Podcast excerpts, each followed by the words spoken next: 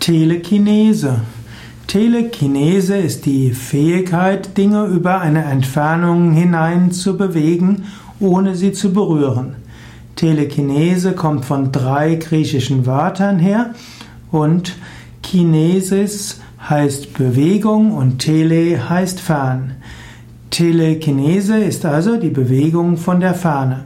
Wenn man also Objekte bewegt oder auch zum Verschwinden bringt oder hm, irgendwo manifestiert, gehört das alles zu Telekinese. Allerdings im Unterschied zur reinen Manifestation heißt Telekinese, man bewegt etwas von hier nach dorthin. Telekinese ist insbesondere eine Bezeichnung im Okkultismus und in der Parapsychologie.